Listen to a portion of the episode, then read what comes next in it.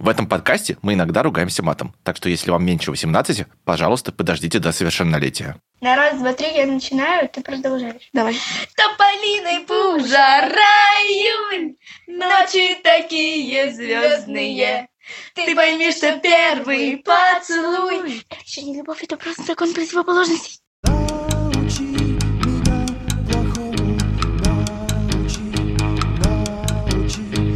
Всем привет, меня зовут Андрей Клинк, я музыкальный журналист, мне 24 года, и в детстве я обожал петь песню «Зеленоглазое такси» в караоке. Привет, меня зовут Шурик Горбачев, мне 36 лет, я журналист, редактор, сценарист, и в детстве я как-то раз исполнил на новогоднем огоньке песню Олега Газманова «Путана», думая, что она про женское имя. Это подкаст Института музыкальных инициатив «Научи меня плохому», в котором мы осмысляем и обсуждаем постсоветскую поп-музыку последних 30 лет. Один выпуск, одна тема. Мы берем какой-нибудь сюжет из жизни попсы и смотрим, как он менялся с 91 года до наших дней. Основа нашего подкаста — совместная книжка «Ими» и «Афиша», не надо стесняться. Это красивая, большая, вкусная история 169 песен, которые знают все. Для этой книжки мы поговорили с сотнями певиц, певцов, клипмейкеров, поэтов и будем иногда их цитировать. И эту книгу уже можно купить в лучших книжных магазинах страны, а также в интернете. Подробности на сайте ИМИ, ссылку мы оставим в описании подкаста.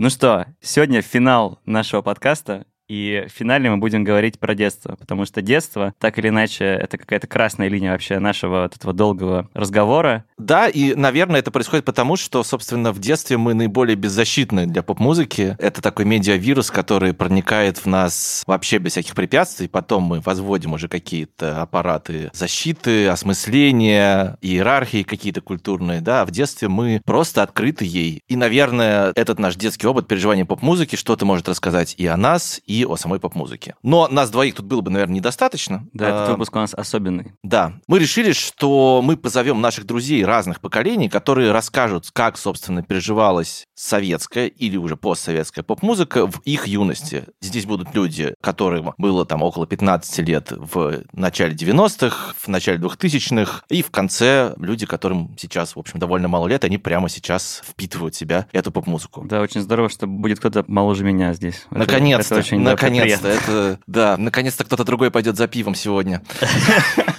Да, ну и важно сказать, что среди наших спикеров замечательные журналисты, музыканты и в целом просто прекрасные люди, которых мы всегда рады слышать и видеть. Но давайте заранее извинимся за качество файлов. Надеюсь, что тембры наших героев это сгладит. Во-первых. Во-вторых, извинимся перед героями, которые, может быть, захотят послушать что-то. Мы кое-где вырезали, просто чтобы этот выпуск не был два с половиной часа. И начнем мы с нашего друга, коллеги, человека, который, можно сказать, меня профессионально воспитал. Это Юрий Сапрыкин, бывший главный редактор Афиши, создатель проекта «Полка», публицист, журналист. И давайте послушаем, что он вспоминает о своей поп-юности. Мои первые отношения с поп-музыкой – это, наверное, пластинки, которые были у родителей, и особенно у старшего брата. При этом там были понятные уже поколенческие различия, сколько я себя помню, потому что родители очень уважали, ну, скажем, Абадзинского и Мулермана, а старший брат, он уже угорал по вокально-инструментальным ансамблям, и я скорее попал вот в эту волну. Надо сказать, что я довольно много был и на всяких лайвах. Я видел в своем родном городе, во Дворце культуры «Азот», концерт песнеров, просто мощнейший. Ну, это выглядело как Talking Heads, не знаю, там 15 человек на сцене, музыка только немножко отличалась.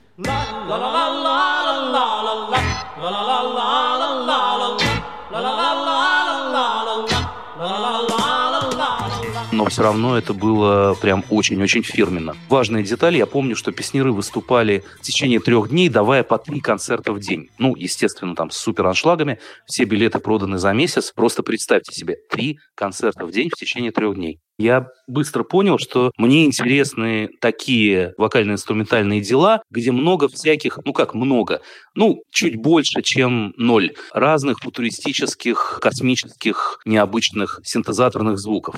Самая главная разрешенная группа такого рода это был, конечно, Зодиак рижский с э, инструментальными композициями такого, в общем, ну, сейчас они уже не очень-то кажутся футуристическими, но такое диско и диско, но тогда представлялось, что это прямо космос. У них еще были поразительные обложки у их первых двух альбомов. Такой какой-то гигеровский сюрреализм. Моим абсолютным кумиром был Алексей Рыбников и музыка к фильму «Большое космическое путешествие», музыка к фильму через терник к звездам, музыка к фильму «Вам и не снилось». Вот это, по-моему, до сих пор мне так кажется, вот это как раз автор, с которым, ну, как бы моя связь внутренняя никогда не прерывалась. Мне это нравилось всегда и нравится сейчас. Мне кажется, что это абсолютные шедевры советской поп-музыки. Много синтезаторов и много всякого экспериментального было у Давида Тухманова, который вообще, я так понимаю, работал как скорее продюсер, нежели как просто композитор. Он мыслил проектами, альбомами. Самый знаменитый из них это «По волне моей памяти». А у меня прям был момент какого-то очень плотного влипания в совместный альбом Тухманова и Александра Барыкина под названием «Ступени». И отдельно еще очень классный синти-поп номер у Барыкина. Это песня программы телепередач «На завтра». Если кто не видел, всем советую немедленно пойти на YouTube и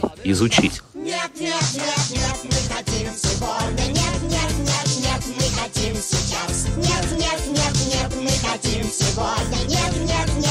Вообще надо сказать, что, не знаю, наверное, у всех так, но я про тебя понимаю, что музыка, услышанная в детстве, она потом меня дальше куда-то вела и как-то потом отозвалась неожиданным образом. Ну, от Рыбникова один шаг до всякого там барокко-попа и такой психоделии с клавесинами и всякого синтезаторного нью-эйджа. В общем, много всякой музыки, близкой к этому, которую я позднее для себя открыл и начал слушать. Как вы понимаете из этого рассказа, я в основном имел доступ к пластинкам фирмы «Мелодия», и то их достать было сложно, и был телевизор. Ну и были какие-то вот разрешенные живые концерты тех артистов, которые до нас доезжали. Ну а потом или где-то в это же время я услышал, опять же, по телевизору в передаче «Веселые ребята» группу «Аквариум», которую мне приписать было совершенно некуда. Она не была похожа ни на какой советский или итальянский синтепоп или что-то в этом роде. Не знаю, на Акуджаву она была похожа. Стоял какой-то человек с длинными волосами, пел нежные песни под гитару. И я тогда совершенно не подозревал, что стоит мне чуть больше познакомиться с этим человеком, человеком, как начнется совсем другая эпоха, и, наверное, закончится детство в моих отношениях с поп-музыкой, и начнется совсем другая жизнь, именно что с аквариумом. Я бы начал с конца, хотя группа «Аквариум», конечно, не имеет никакого отношения к э, теме нашего подкаста, но тут есть какое-то важное для меня биографическое пересечение. Мы с Юрой разных поколений, но так уж вышло, что для меня группа «Аквариум» началось даже не то, что закончилось детство, наоборот. Вот у Юры закончилось детство на группе «Аквариум», а у меня началось, потому что реально первое мое внятное музыкальное воспоминание заключается в том, что мои старшие братья дают мне кассетный плеер, электроника советский, такой красный, с какими-то ужасными совершенно наушниками, наушниками такими поролоновыми. Почему-то вставляют мне шестилетнему или сколько там, семилетнему, может быть, в уши эти наушники, и там звучит песня «Ласточка» с русского альбома Гребенщикова. Прыг, ласточка, прыг, по белой стене, прыг, ласточка, прыг, и это мое первое музыкальное воспоминание, которое, наверное, в общем, определило э, в значительной степени то, что я ищу в музыке и как я к ней отношусь. Как будто бы с поп-музыкой происходит по-другому. Ну, по крайней мере, у меня так. не было такого, чтобы родители мне принесли там, условно, альбом Григория Лепса и сказали, вот послушай, угу. как душевно поет. Для меня это какая-то всегда была история, которая до тебя дойдет и без старших типа товарищей, и без родителей. Она до тебя долетит, там, не знаю, из радио, из телевизора. И это скорее какая-то такая фоновая история, фоновый режим. Ты ее потребляешь фоново, и она просто приходит в твою жизнь как бы сама по себе. Но тут, возможно, есть именно вопрос разницы поколений, да, потому что Юра все-таки говорит о таком позднесоветском опыте, когда все равно музыка, мне кажется, так или иначе кем-то тебе приносилась. Потому что, ну, на самом деле, фоном она звучала, в общем, довольно-таки редко, да, не было музыкальных радиостанций, да, не было там ну, люди в такси вообще, наверное, не особо ездили, и там, наверное, не играла поп-музыка. Ну, я уж там молчу про интернет и так далее. И телевизор-то вот был, ну, вот как Юра описывает, э, в достаточно редуцированном виде. Ну, то есть напомню, что довольно долго такой фетишизации подвергалась, например, передача «Мелодии ритма зарубежной эстрады», где показывали какие-то последние цензурированные хиты зарубежной эстрады, и которая выходила на советском телевидении в новогоднюю ночь, когда-то ближе к 5 утра, когда уже типа закончился голубой огонек, и вот какие-то главные меломаны,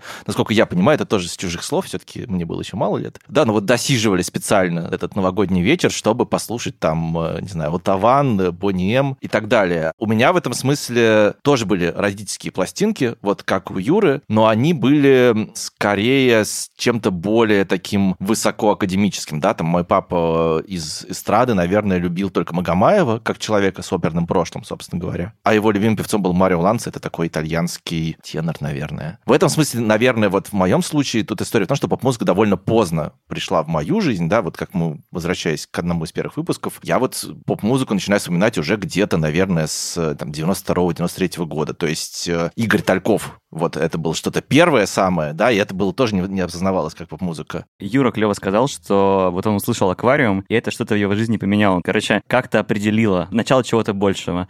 Вот возможно ли такое с попсой, как ты считаешь? Я думаю, да, и тут, наверное, я бы отослал к нашему разговору о сексуальности, на самом деле, потому что, мне кажется, вот, например, в этой области, в области телесности, в области норм каких-то гендерного поведения поп-музыка очень многое задает, может быть, даже больше, чем хотелось бы.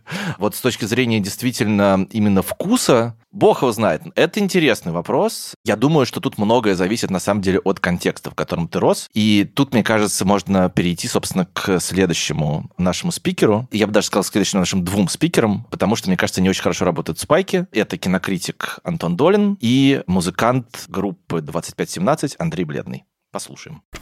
Я помню, что, в принципе, отношение у меня, у моих приятелей, одноклассников к любого рода попсе было, конечно, самое негативное, какое могло быть. И когда в телевизоре или э, в радиоприемнике возникали «Ласковый май» или «Богдан Титамир», это э, не вызывало ничего, кроме какой-то издевки. И понятное дело, что в там какие-то 13, 14, 15 лет хочется, тем не менее, восставать против авторитетов. И авторитетов было два с двух сторон сторон, даже три на самом деле. И они, э, как такие две Сциллы и одна Харибда, давили. Один авторитет — это авторская песня, которую я уже достаточно изучил и все про нее понимал, оказалось, что это скучновато. Другой — это воспитание как раз тогда законченной музыкальной школы и классика, которую хотелось наконец перестать по необходимости слушать. Бабушка еще была опероманом. Вот. А с третьей стороны, обожаемый всеми одноклассниками, которые тоже презирали «Ласковый май», рок. Да, все они наизусть знали, конечно, Цоя и Горла горланили кино, а я думал, господи, почему у него все мелодии одинаковые и все слова ничего не значат? Как такое вообще может существовать и кому-то нравится? И я не мог этого понять.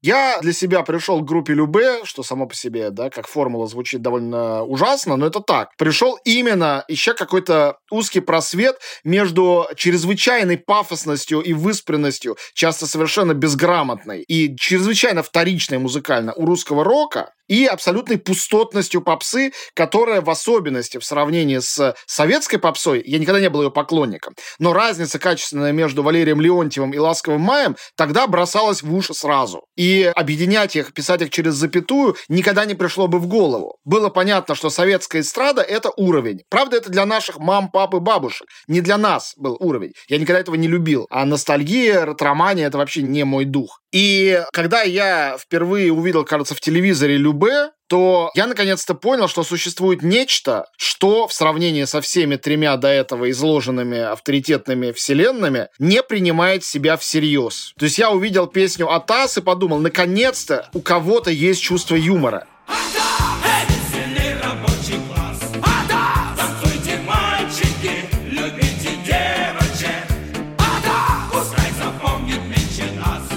Я потом стал соображать, что, наверное, они сами не вполне не над всем этим смеются. Смешнее всех был, конечно, Олег Газманов. Надо сказать, что это было до канонизации Любе и Газманова. Возникла же в какой-то момент канонизация, когда Газманова приручил Лужков, и тот написал для него гимн «Москва звенят колокола». И уже было понятно, что это настоящий галимый официоз. А Любе начала петь про Батяню Комбата. Но в ту секунду, сейчас даже трудно поверить, что «Не валяй дурака Америка» не звучало как ресентиментный гимн всех консерваторов и антиамериканистов. Это звучало как глупый прикол, и таковым и было в начале 90-х. И «Не рубите мужики», кстати, песня с отличным экологическим смыслом, совершенно до сих пор не устаревшая, тоже звучало очень здорово. Что же касается песни «Атас» и вообще этого стиля, галифе, гимнастерки, это не выглядело, опять же, каким-то ностальгическим воспоминанием об СССР. Это выглядело как карнавальные похороны СССР. И только так воспринималось. Больше того, мне казалось, что всерьез это принимать нельзя, но я сходил со своим другом Ильей Овчинниковым, ныне тоже музыкальным критиком, на большой концерт Любе в ныне почившем спорткомплексе Олимпийский. И с этого момента я не мог из себя прогнать уже уважение к Любе, потому что на фоне других исполнителей, тогда выступавших под фанеру, а это было практически правилом, надо было выступать под фанеру, у них был живой звук, у них была живая музыка, и они очень лихо играли. Опять же, может быть, сейчас мало кто в это поверит. Мне всегда был интересен дух времени. Вот мне кажется, что, например, песни «Атас» или там «Помилуй Господи нас грешных и спаси» группы Любе, они идеально передавали дух времени. Вот это вот начало середины 90-х, там этот дух есть до сих пор. Он законсервировался и спасся.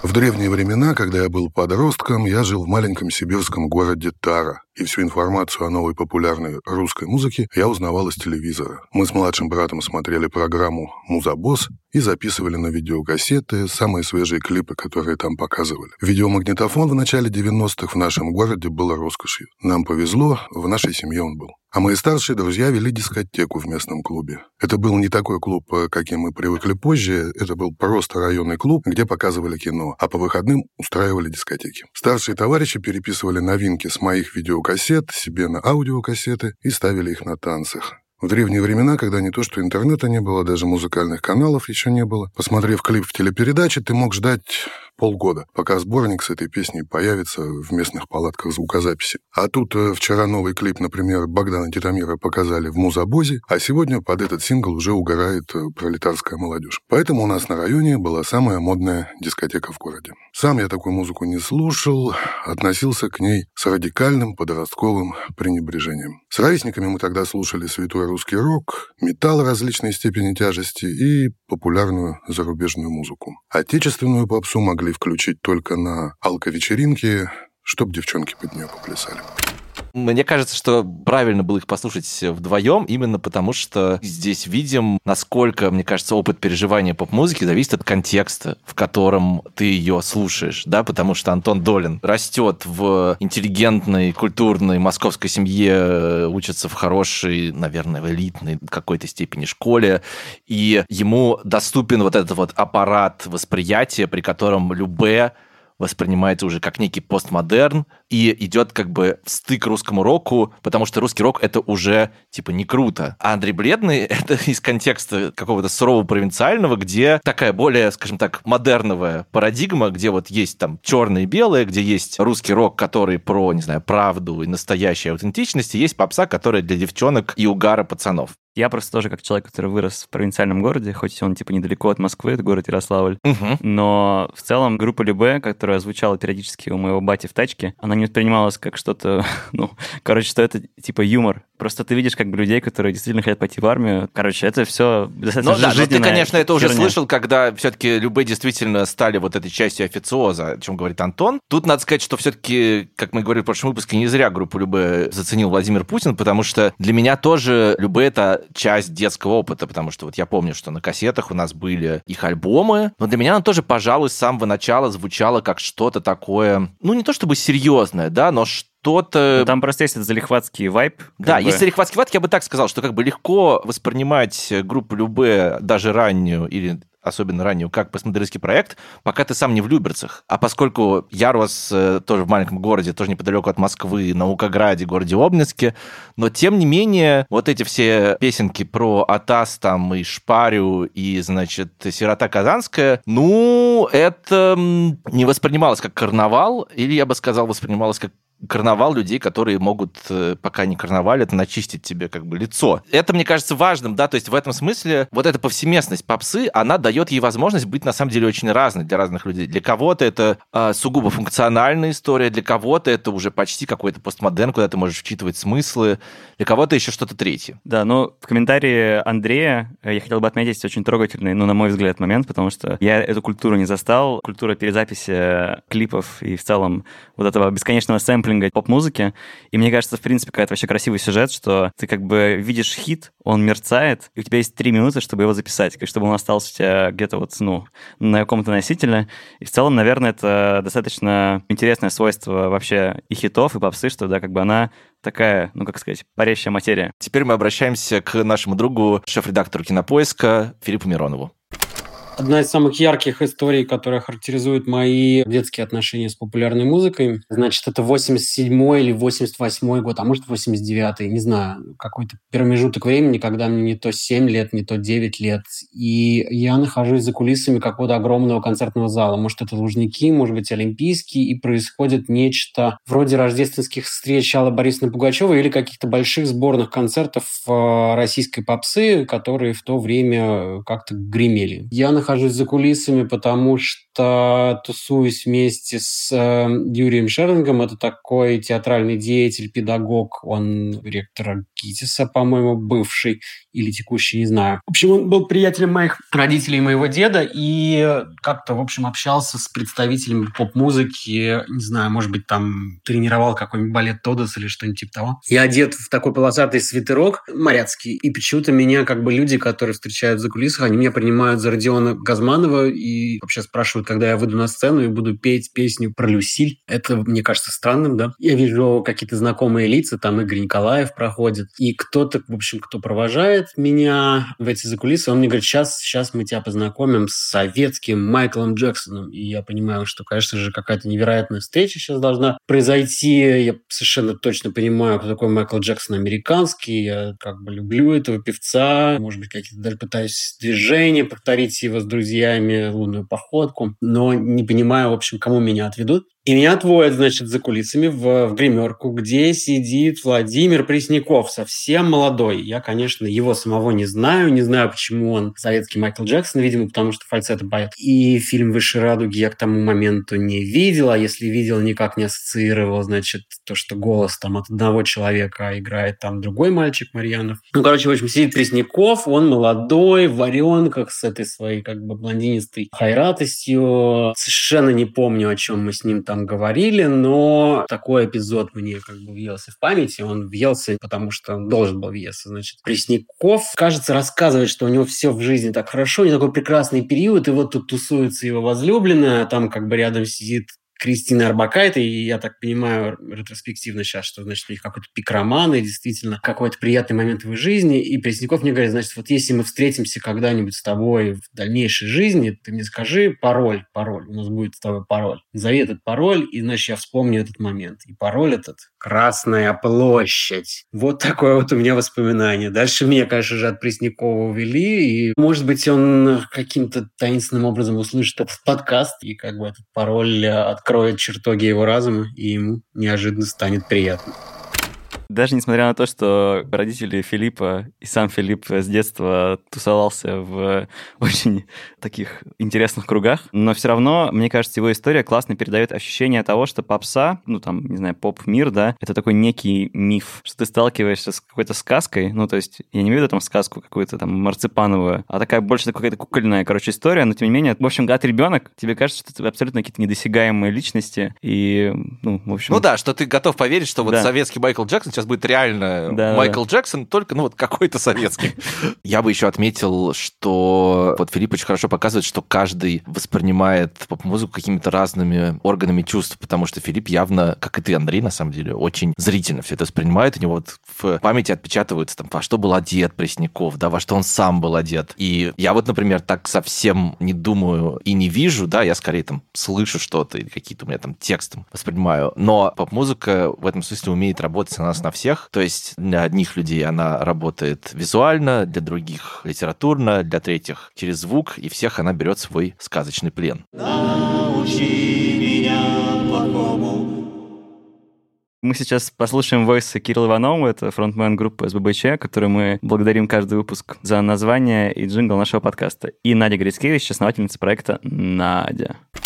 Мне кажется, что в детстве я, наверное, относился настороженно и даже отчасти с презрением к поп-музыке. Но в первую очередь, наверное, меня отталкивала и раздражала ее навязчивость. Вещь, которую как будто тебе что-то очень долго втирают, что-то заставляют тебя слушать. Радиостанций было меньше, возможности где-то найти музыку меньше, и ты все время находился в таком невольном облаке аудиомусора который доносился из телевизора, радиоточки, в маршрутках из э, магнитол пытаюсь вспомнить все, что меня в детстве окружало. Наверное, это меня скорее отталкивало. Ну, я, в общем, и сейчас склоняюсь к такому мнению, что, наверное, должно быть очень много всего разного. И в поп-музыке есть такая вот тоталитарность, которая меня настораживает, пугает, когда есть ощущение, будто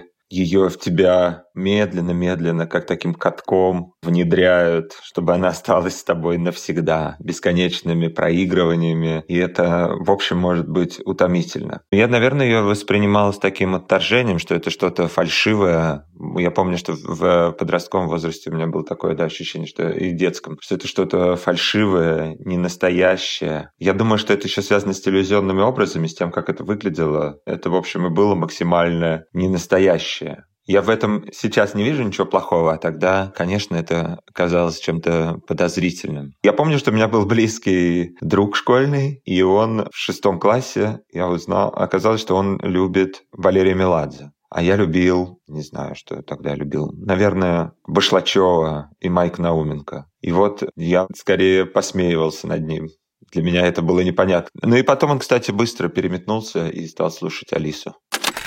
Я родилась э, и выросла в довольно маленьком городе, я хочу сказать, но это очень маленький город. Кагалым он называется, в Западной Сибири. И Должна сказать, что у нас была, наверное, знакомая многим тяжелая ситуация с новой музыкой, потому что найти ее было практически невозможно. То есть было два, ровно два ларька, где она продавалась. Один был на рынке за городом, а второй был на крытом рынке где продавались кассеты. Вот из того, что я купила сама, я абсолютно точно купила первый альбом Децла и слушала его летом. Это было просто потрясающе. Я купила альбом Дельфина, на котором была песня «Молоко». И моя любовь к дельфину, она, в общем, довольно долгое время еще после этого продолжалась. Еще была интересная, смешная ситуация. Я купила диск тоже на рынке, и на нем все названия были сдвинуты ровно на одну цифру. И я была долгое время уверена, что группа Марчиба — это группа Хубастенг.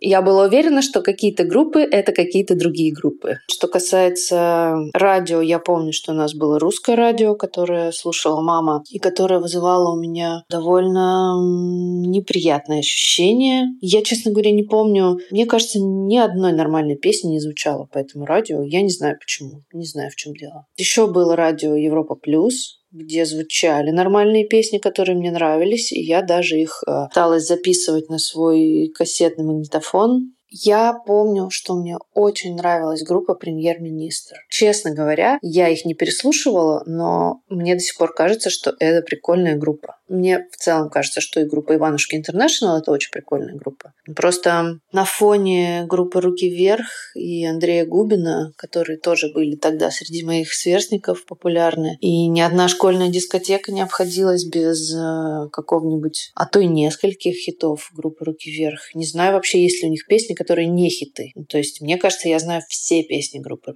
«Руки вверх», и я ни одну из них не слушала специально. Ну, то есть, я не знаю, как это вообще возможно. Но группа Иванушки Интернешнл мне совершенно искренне нравилась. Мне кажется, у них были очень крутые песни и тоже абсолютно хитовые. Андрея Губина почему-то я презирала, я не помню почему. Хотя он к нам приезжал в целом довольно часто, может быть, кстати, и поэтому. А группа «Премьер-министр», кстати, тоже к нам приезжала однажды на День города. И это возможно, был один из самых ужасных дней в их жизни, но один из самых прекрасных дней моей жизни.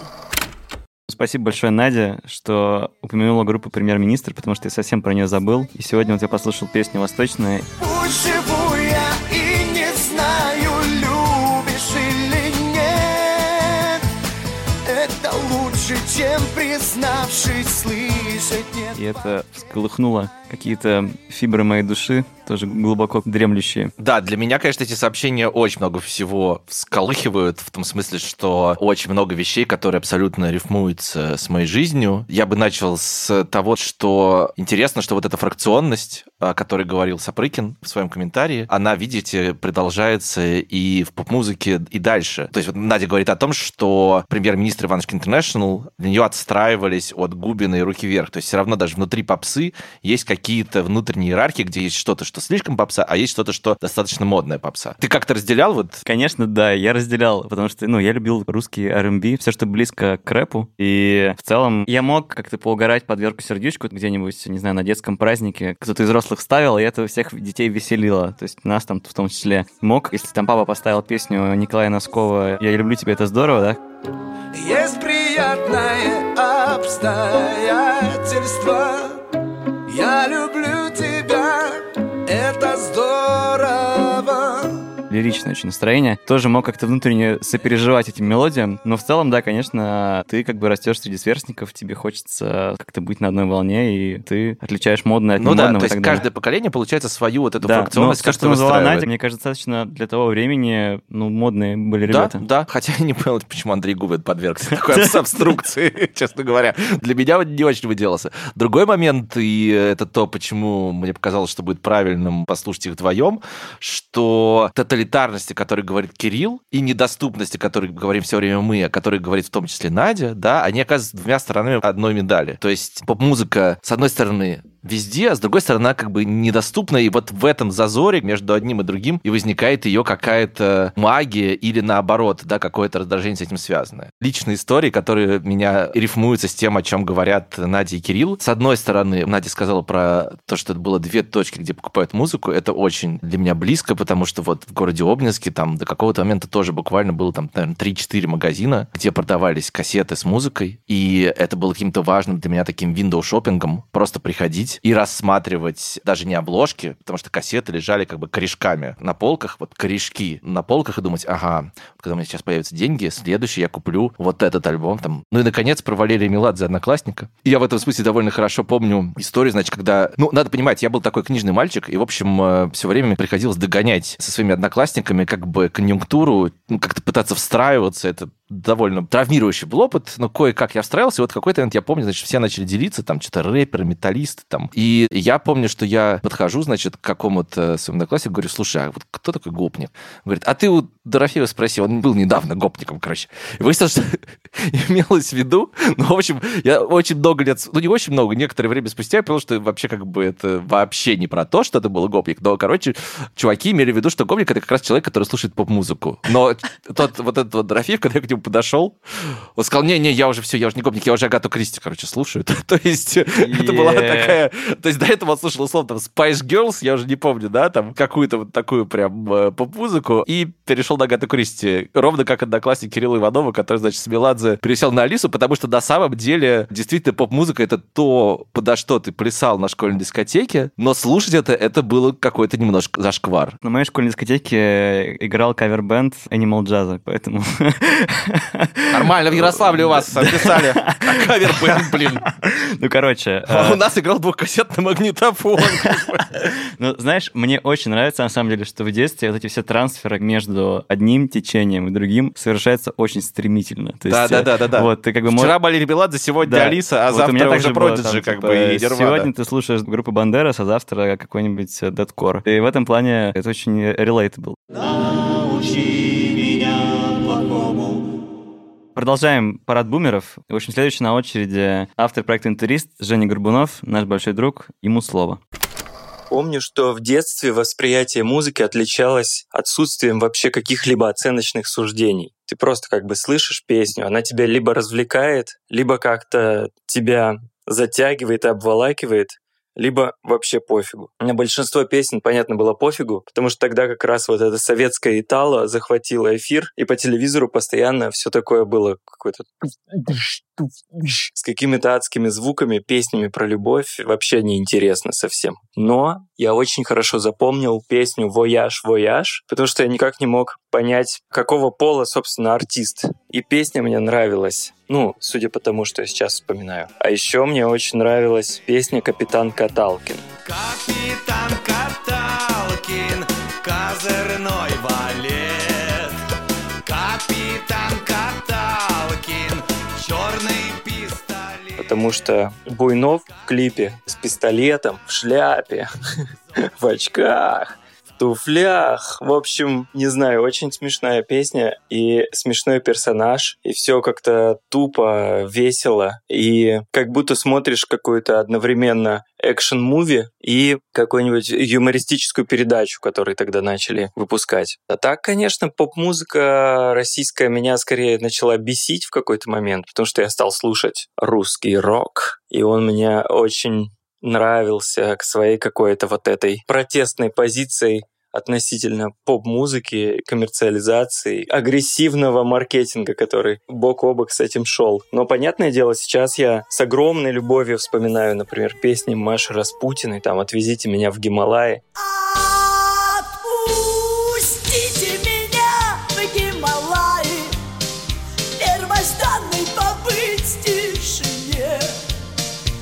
Потому что это такой трэш честный, ничем не прикрытый, он прямо имеет в виду то, что он транслирует. Или там, например, какие-то примеры клевой поп-музыки. Мы как-то смотрели, значит, врубили с Настей передачу 50 на 50 и просто посмотрели, я не знаю, три выпуска подряд. Там были супер крутые штуки, которые просто, там, не знаю, группа MF3 была. Там, конечно, смешной текст, но продакшн модный на тот момент, он даже сейчас классно звучит. Или там какая-нибудь Ветлицкая. Но в детстве я, понятное дело, не отдуплял, что там хорошо, а что плохо. Единственное, вот ранее Валерия мне казалась какой-то прикольной. Ну а так, конечно, если бы я знал, насколько все будет по-другому, может быть, я тогда бы и ценил все это. Но мне тогда казалось, что это просто какая-то странная хрень. Во-первых, спасибо Жене большое за упоминание передачи 50 на 50, потому что я сегодня впервые увидел, как это вообще выглядит. Это гениально. И это, кстати, как раз очень характерно, мне кажется, потому что это одна из главных вещей, за которые зацепился комментарий Жени, это то, как мы по-разному поп-музыку воспринимаем в детстве и сейчас, да, что на самом деле нам сейчас в том музыкальном пространстве, в котором мы варились в детстве, может быть, интересны какие-то совершенно другие вещи, чем цепляли нас тогда. Да, условно говоря, тогда мне в мозг там запала песня «Ничего не говори», там «Малолетка дура-дурой», а «Гостей из будущего» я, например, не уверен, что вообще тогда действительно по-настоящему ценил. Там Иванушек тех же действительно ценил, а вот «Гостей из будущего» не уверен. Но ретроспективно ты по-новому выстраиваешь какие-то иерархии и по-новому что-то слышишь. Но интересно действительно, что, ну, как бы, что тебя цепляет в детстве. Вот то, что Женя сказал, что это происходит нерефлексивно как будто бы, да, что вот что-то в тебя засаживается, а что-то нет. И все. Но еще он там говорит, что условная Маша Распутина, она супер верит в то, что транслирует, и ты не чувствуешь никакой игры, что ли. Да, но он как раз говорит про то, что сейчас Маша Распутина воспринимается как некий такой там трэш или постмодерн, да, Да, то есть да. ты на это смотришь с какой-то иронической дистанции, и это начинает играть какими-то новыми красками.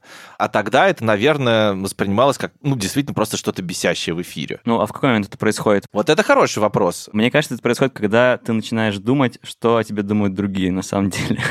Интересная мысль. Вот для меня, и тут надо отметить другую духовную скрепу, которая сейчас проходит через поколение в нашем выпуске, это, конечно, противоставление попсы и рока. Вот просто кажется, что на этом просто держится Русь вся. Да? Для всех это супер актуальная какая-то штука. Мне кажется, что для меня вот эта вот новая рефлексия по поводу поп-музыки возникла тогда, когда какой-то момент снялась вот эта оппозиция жесткая, что попса — это что-то не настоящее, как говорил Кирилл, да, а рок — это что-то настоящее, и так далее, и так далее. Я, честно говоря, вот сейчас вот подумал и понял, что, возможно, это произошло примерно, когда я прочитал книгу Андрея Горохова «Муз просвет». Хотя там совершенно речь не о поп-музыке, да, Андрей Горохов предлагает свое прочтение музыкальной истории Запада, где там, условно, Rolling Stones, такая туфта, самое главное, это группа Крафтверк и там немецкий проект Овал, но она очень сильно сломала мне голову и довольно большому количеству людей, которых я знаю. Не то чтобы мы поверили Горохову, но мы просто поняли, что вообще говоря, можно очень по-разному думать о рок-музыке, которая, ну там, мне казалось, что это там объективная какая-то ценность. Вот он, типа, аутентичный, глубокий, умный, искренний, поэтичный. А тут приходит Горохов и говорит, да это херня все, как бы, это все позерство, пафос и бесталанная хрень. И мне кажется, что вот когда я прочитал эту книжку, я начал по-другому думать про музыкальные иерархии и, наверное, потихоньку начал думать, что вообще-то круто находить какие-то смыслы, звуки, в том числе в попсе. Ну да, это просто ты учишься говорить на разных языках. А у тебя как-то был какой-то момент, когда ты вот перестал презирать поп-музыку? Но мне кажется, на самом деле случилось достаточно недавно. Я очень к поп-музыке относился с настороженностью, и только если сильно выпив, мог как-то ее прочувствовать. Где-нибудь на алко-вечеринке, как говорил Андрей Бледный. Но в целом, да, действительно, ну, короче, это все просто же текст, как бы, это все язык, и там у рэпа свой язык. И попса просто часть реальности, мне кажется, странно игнорировать. В какой-то момент ты понимаешь, что, вообще говоря, если ты все время включаешь эту музыку, будучи пьяным, то, наверное, в ней есть какая-то правда. Научи меня плохому. Следующими прозвучат мои ровесницы. Даша Дерюгина из группы «Комсомольск» и Даша Ушка, автор проекта «Ушка». Мое знакомство с русской поп-музыкой произошло очень рано. Я помню, что когда мне было где-то около полутора лет, я была на даче. Единственное развлечение, которое было тогда доступно, это радио. И там было несколько песен, которые тогда мне запоминались, но самая яркая из них это была песня «Часики с секретом». Ты подарил мне летом часики с секретом, когда со мной ты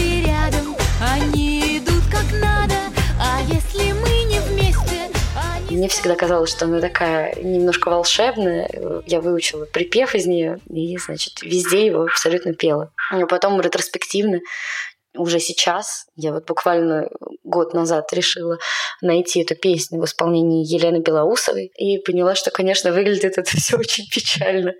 Но само чувство того, что эта песня была с тобой тогда, и она же есть с тобой сейчас. В ней остается что-то, что-то хорошее.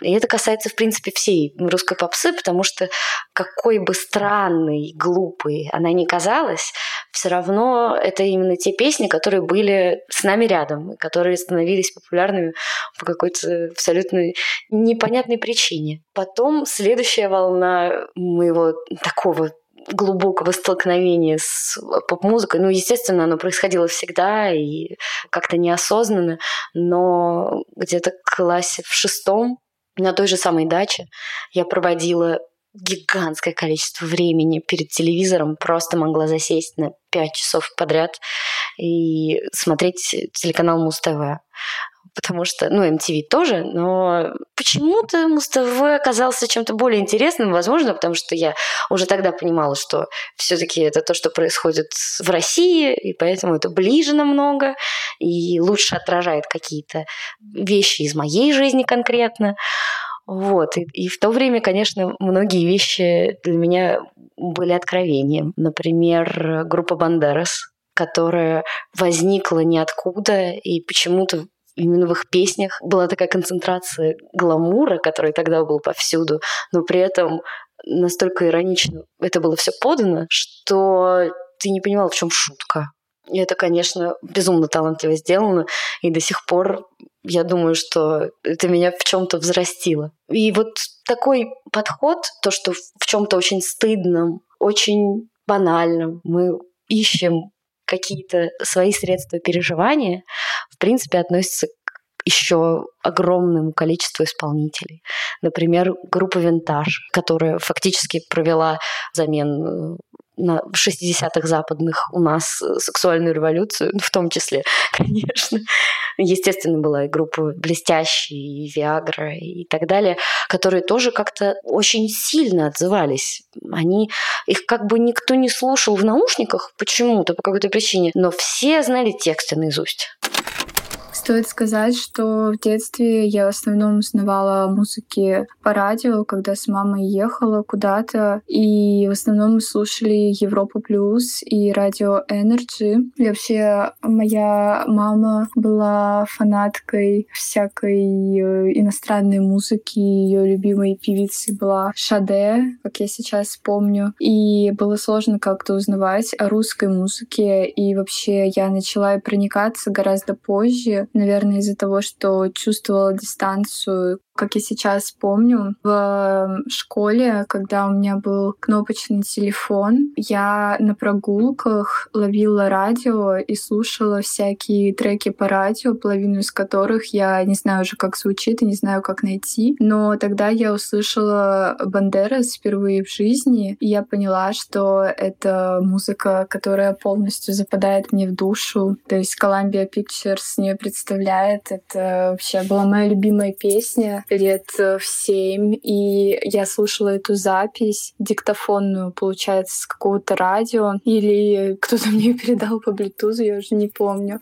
Но, в общем, Бандерас была моей любимой группой в 7-8 лет, и я всем говорила, что обожаю Бандерас, и это моя любимая вообще музыка, лучшая, которая может быть. Ну, еще, конечно, стоит сказать про поездки в детский лагерь. Я помню, что однажды в одну из смен, не помню, к сожалению, какой это был год, но мы уже вовсю слушали метронами и всякую типа модную музыку. Я была в лагере в Евпатории, и там каждую дискотеку просто постоянно, всегда и везде со всех углов играла белая стрекоза любви.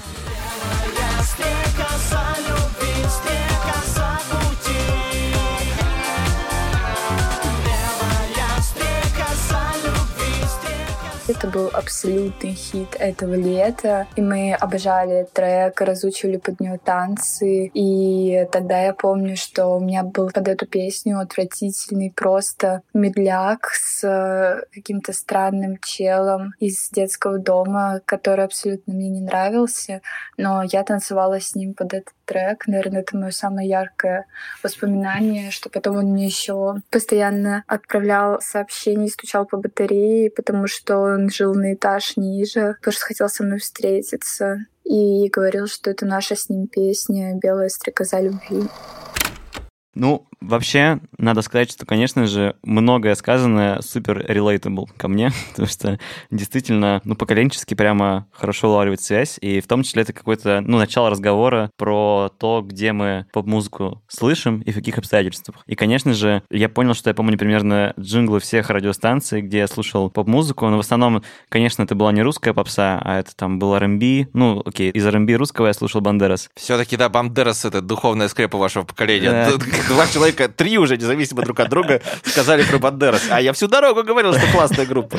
Ну, там, короче, Крис Браун, все такое, поэтому там я помню Love Radio, Европа Плюс, всякие, короче, такие джинглы. Но, да, на самом деле, Даша, которая Дерюгина, классно описала эффект, который оказывала группа Бандерас, что ты вроде как бы кайфуешь от бита, у группы очень узнаваемый стиль и внешний, и, ну, звучание, да, но при этом чувствуешь какую-то вот наебу в этом во всем и не понимаешь, где она, короче, скрыта. Но это, мне кажется, ровно то, что и закладывалось туда, да, Да, и то, да. о чем рассказывает Александр Дулов, создатель группы и автор всех песен в нашей книжке. Про пространство тоже во мне очень отозвалось, потому что я тоже, конечно, вспомнил дачу. У нас на даче было это устроено следующим образом. Ну, тут надо оговориться, что не знаю, как у тебя, Андрей, была ли у тебя дача, или вот э, как у Даши. У тебя не Жили было- без дачи. У тебя не было дачи. Не знаю, э, вот Даша Дерюгина явно сидела на даче как чем-то скорее отдыхательным. В общем, у меня дача это была такая пахота, да, это 90-е, и дача была, в общем, важным довольно источником дополнительным там продуктов, потому что, в общем, денег не очень хватало семье. Поэтому там батрачили бесконечно. Там, не забудь полить помидоры, картоха, смородина, сбор облепихи ежегодный. И на веранде дома, на веранде самостроенной, естественно, самодельной, которая была недостроена, ставился приемник радио, и вот там ловилось либо Европа Плюс, либо русское радио. И вот так прошли все мои 90-е, все выходные. Ну,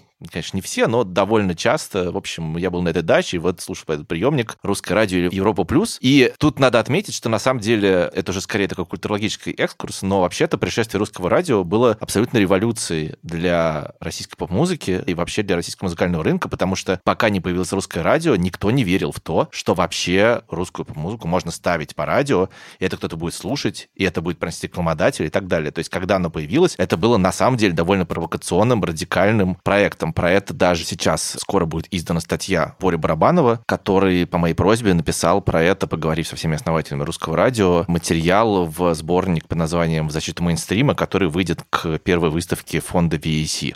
Очень трудно сейчас вот погрузиться в этот 96-й, по-моему, год, да, или 95-й, когда на самом деле вот эта абсолютно западническая повестка, которая там нам обоим знакома по, не знаю, концу 2000-х, началу 2010-х, она вот в начале 90-х тоже была, да, что типа русскую музыку никто не крутил по радио, а потом пришло, значит, русское радио, оказалось, что это возможно. Еще важное из сказанного, мне кажется, это пространство детского лагеря. Мгм. Правда, не понимаю, как Даша танцевала под белую стрекозу любви. Ну, наверное, это был дабстеп ремикс какой-нибудь. Песня все-таки очень быстрая. Но я прекрасно зато вспомнил все свои какие-то медляки. В общем, вот даже выписал себе, где какие медляки случались. Значит, в лагере Сахареж я танцевал медляки под Мистера Кредо. В лагере МДКЦ танцевал медляки под группу Бумбокс, потому что там все слушали Бумбокс. Но в лагере под названием Искра я танцевал медляки под песню Т9 «Ода нашей любви». Вдох, выдох, и мы опять играем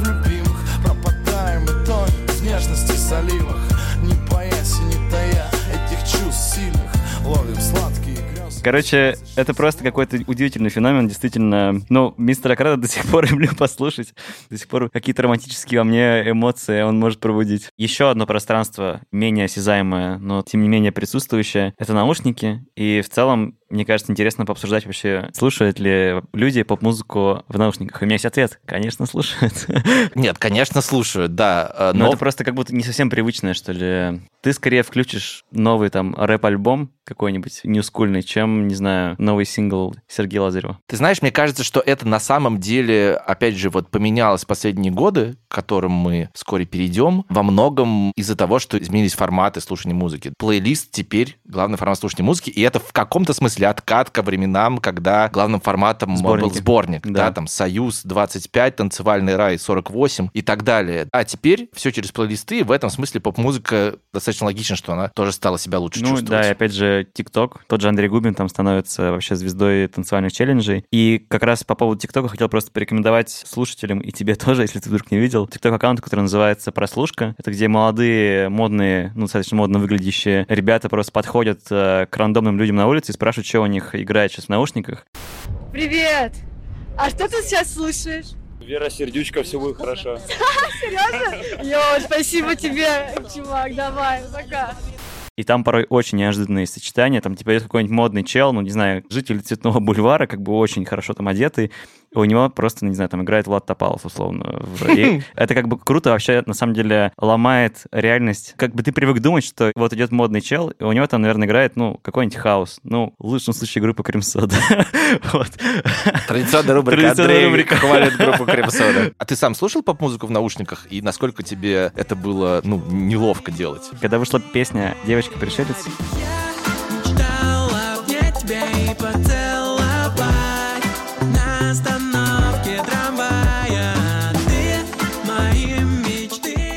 она, мне кажется, супер чизи, ну, потому что она такая прям очень... Прекрасная песня. Да, она прекрасная, но она, короче, какая-то слишком смазливая. Но мне нравился мотив, и я просто в метро вот так вот стоял. Чтобы никто не увидел, что на экране у тебя, типа. короче, экран. А мне кажется, на самом деле, вот, честно говоря, действительно, до какого-то момента, когда у меня были большие накладные наушники Sennheiser, да, вот до недавнего, на самом деле, довольно времени, я с ними ездил, и у меня бывали моменты, когда мне там хотелось включить ту же Виагру или тех же гостей из будущего, я так немножко так потише сделал, чтобы не слышно было из этих Sennheiser огромных. Но, опять же, беспроводные капли, это, мне кажется, все убили, потому что, в общем, там, ну, надо прям очень громко включить, чтобы у тебя что-то Да-да-да. неслось оттуда. Поэтому здесь не надо стесняться, потому что уже никто не услышит, как пела группа Чаев. Научи Мы долго думали, как же нам представить современное поколение, то есть людей, которым сейчас там 15 лет или меньше, или чуть больше, позвать каких-то звезд ТикТока, но потом мы поняли, что на самом деле нужно спросить обычных людей, и это будет интереснее, и мы, в общем, решили спросить детей наших коллег, которые вместе с нами делали книжку «Не надо стесняться». Мне кажется, что это было очень удачное решение, и давайте сейчас послушаем Любу и Еву. Это дочери Павла Гриншпуна, человека, который взял для книжки замечательное интервью Ирины Салтыковой, Ивана Шаповалова, Валерия Плиенко, автора текстов группы Тату и многих других. Сначала будет говорить Люба, она постарше, а потом будет говорить Ева, она помладше.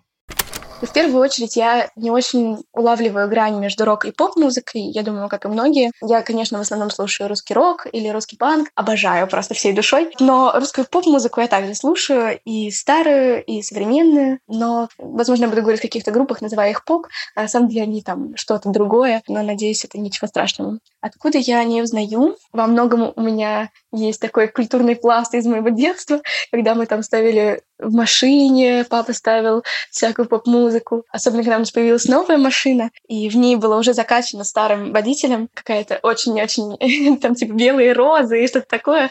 Очень смешная поп-музыка. И мы ее ставили и кайфовали от души, когда ее слушали. А сейчас о современной поп-музыке я узнаю либо из там чартов ВКонтакте, хотя я их не проверяю. И, если честно, там музыка, что есть чартах ВКонтакте, мне ужасно не нравится. Мне кажется, она ужасно низкокачественная. Но в ТикТоке есть, например, очень много современной российской поп-музыки, да и старые там очень часто всплывает, набирает обороты. Но там в основном какие-то небольшие имена. Там «Молчат дома», я не уверена, что это поп. И, например, Dead Blonde. Мне кажется, это сто процентов поп-музыка. Очень крутая. Вот «Беспреданница», «Мальчик на девятке».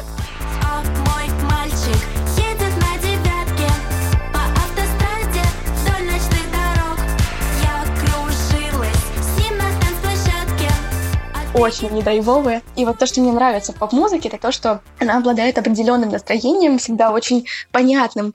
И как бы ты можешь под любое свое настроение найти ту музыку, которая ее будет скрашивать и как бы увеличивать в сто раз. Такой допинг как бы к настроению. Это очень прикольно. Вот это мне больше всего нравится. И я очень люблю веселую поп-музыку, не очень люблю лиричную. Я, мне трудно ее воспринимать всерьез, но есть некоторые отдельные грустные поп-песни российские, которые я тоже иногда плачу вечерами. Но в основном это, конечно, что-то очень радостное. Ну, например, «Время и стекло». Очень люблю, очень люблю глюкозу. Есть Айова, например, которая мне тоже очень нравилась раньше. Потап и Настя, Верка Сердючка. Ну, это такие, как бы, сейчас современные подростки, они очень много слушают поп-музыки, опять же, много из-за ТикТока или чего-то подобного, и российской в том числе. Но многие ее не признают и делают вид, что они слушают ее ради посторонней и там смеются над ней и так далее. И я таких людей искренне не понимаю. Я очень-очень честно и искренне уважаю и люблю такую, как бы даже глупую поп-музыку, и я вообще не стыжусь того, что я слушаю. Я считаю, что все люди, которые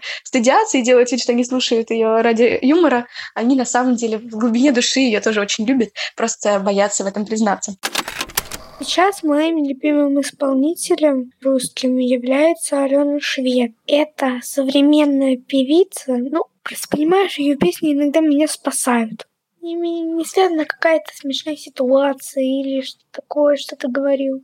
Они просто крутые и чувственные. Они помогают мне в какие-то моменты классно, что мы прошли как бы в обратную сторону вот этот путь от детского переживания поп-музыки абсолютно непосредственного, прямого, чувственного, когда тебя спасают песни или радуют, или печалят, до уже взрослой такой культурной рефлексии. Но вот мы его прошли в обратную сторону. Да, мы начали с старших, которые в большей степени говорили о каком-то социальном контексте, о звуке, может быть, да, о культуре. И сейчас мы слушаем самых юных наших героинь, которые говорят как раз-таки о чувствах ну, непосредственно. Я просто скажу, что мне кажется, это супер удачная хронология, потому что в целом, наверное, к этому и стоит идти. Ты должен сбросить себя, в общем, какой-то налет снобизма, да, и надстроек, чтобы просто прийти снова к какой-то чистоте восприятия, к чистоте чувств ну, и так далее. Что значит должен? Мы же... это, это Наш подкаст был посвящен ровно надстройкам и, и анализу. Но подожди, сердцем же тоже надо чувствовать. Да, но важно, да, что все это мы говорили от чистого сердца. Да. Э, да, да, что мы все-таки сначала пережили эту поп-музыку, а потом уже ее передумали. Это один момент. Другой момент, конечно, то, что, ну, вот эта оппозиция рока и попсы, она, кажется, все-таки сейчас перестала быть скрепой, потому что и Люба говорит, в общем, э, она разделяет эти жанры, но они для нее не стоят в оппозиции друг к другу, да. Я бы говорю про Алену Швец, которая, ну, вообще говоря, наверное, 20 лет назад проходила бы по ведомству рок-музыки, а сейчас мы, наверное, считаем это популярной музыкой, и никаких проблем с этим нет. Но вообще, да, это как раз, на самом деле, ты уже сегодня упоминал просто Горохова и Муспросвет, у нее там в книжке была классная иллюстрация, что, типа, до там какого-то 90, не помню, 90 какого-то, короче, года все как бы музыки идут параллельно, а в 2000 начинается хаос типа просто точки разбросанные. Uh-huh. И я вот понял, что я, как зумер, воспринимаю музыку точно так же. Типа, у меня нет никакой линейности в голове. Я там могу послушать сегодня какой-нибудь, ну, там, дабстеп, а потом летово. И, типа, у меня вот все так перемешано. И, ну, и это просто для меня все встраивается в какую-то часть вообще одной большой, ну, да простит меня Андрей Горохов, массовой культуры. Поэтому, да, я очень хорошо понимаю то, что записала Люба. И мне также нравится, что как она разговаривает, что типа непонятно, всерьез она говорит или нет. Но в то же время здорово, что она сказала, что вот какие-то, значит, современные подростки слушают э, поп-музыку в рамках какой-то посторонней, но на самом деле в глубине души они все равно ее любят. Это то, про что вообще весь этот проект, да, вся наша там книжка и подкаст тоже в каком-то смысле, что прими эту любовь, говорится. Научи меня плохому. Ну и совсем подытоживая, Честно говоря, еще одна наша героиня, дочка Маши Тарнавской, которая тоже взяла много замечательных интервью для книжки. Ее зовут Соня. Она записала сообщение, которое, как нам показалось, вообще в некотором смысле подытоживает все, что мы здесь говорили, все вот это вот хронологию, все эти три десятилетия, все это развитие поп-музыки в связи с развитием России. В общем, как так получилось, что 14-летняя девочка просто прекрасно в нескольких минутах рассказала все то, о чем мы тут говорили много-много часов. И она завершит собой наш подкаст. Я Соня, дочка Маши Тарнавской, которой я брала некоторые интервью для этой книжки, и Костю Мартенко, который играл фашиста в фильме «Брат 2». Также там, кстати, играла Ирина Салтыкова, про которую мама говорит, что это Ветлицкая на минималках, а я не очень понимаю, как можно быть еще более на минималках, чем Ветлицкая. Я не очень слушаю разную популярную музыку, ну, то есть, понятное дело, что я слушаю Монеточку, потому что у нее интересные текста и красивые исполнения, но на вскидку я слушаю очень мало попсы. Но при этом мне очень нравится поп-музыка 90-х, потому что все было очень яркое, очень западное, очень не такое, как обычно. Было очень много каких-то выделяющихся людей. Например, недавно я смотрела со своей мамой Муз Абос и музыкальный ринг, и поразилась тому, насколько быстро от музыкального ринга, на котором выступали Борис Гребенщиков и Жанна Акузарова, и это было такое просто советское телешоу, насколько быстро это все изменилось на Муза Босс, где какие-то стилевые люди рассказывают про стилевую музыку, которую с трудом допустили бы на телевидении сейчас, потому что там поют про секс, наркотики, веселье, алкоголь, разные клипы, в которых есть э, сцены, при которых сейчас был клип не то, что не на телевидении не показывали, его вряд ли пустили бы в прокат даже на Ютубе. Было куча каких-то классных людей, например, Децл, которого слушают до сих пор и мои родители, и мои одноклассники. Особенно песню про вечеринку, потому что она классная, веселая, кочевая и вообще не пошлая. Линда, у которой очень интересной внешности и с э, красивыми песнями. Кармен, потому что кто угодно из моих одноклассников, если ему сказать Сан-Франциско, продолжит, что это город в стиле диско. Классные группы, например, Мальчишник, который поют какую-то кринжовую ерунду, но это очень весело. Очень интересно, как быстро люди из э, таких советских добропорядочных граждан и пионеров превратились в каких-то фриков веселых с яркой внешностью, веселой музыкой, вообще без табу. Как все боролись за свободу и как сейчас все эту свободу наоборот у себя отбирают. Потому что, например, я очень люблю группу Тату, и она была очень популярна 20 лет назад и является является даже культовой сейчас. Но при этом люди, которые любили группу Тату и ну, то есть это классно, девчонки, лесбиянки, очень молодые, поют песни, которые заедают в голове. И при этом люди, которые раньше любили группу Тату, сейчас стали консерваторами, которые, наоборот, против всего нового и против там однополой любви и каких-то еще фишек. У всех были яркие образы. Была куча песен, которые даже сейчас, которые ты не слушаешь в обычной жизни, но как только они включаются, ты начинаешь подпевать, и все слова наизусть знаешь, там гости из будущего, винтаж, Максим. Была куча людей с э, необычными даже по идее задумками, например, как полиция нравов, которые, ну, как бы трудно додуматься до того, чтобы придумать, что две лысых женщины в готических платьях, в фуражках поют готические, но попсовые песни. В общем, 90-е классные. Сейчас все и тогда, собственно, тоже боролись за свободу того, чтобы какие-то песни были, ну, в общем, за свободу в целом, в том числе в форме песен, но при этом все равно сейчас, даже сейчас, когда борются за свободу, эту же свободу у себя отнимают тем, что пытаются вогнать все в рамки приличия. Но, по-моему, чем меньше табуированности, чем свободнее и музыка, и люди в целом. Научи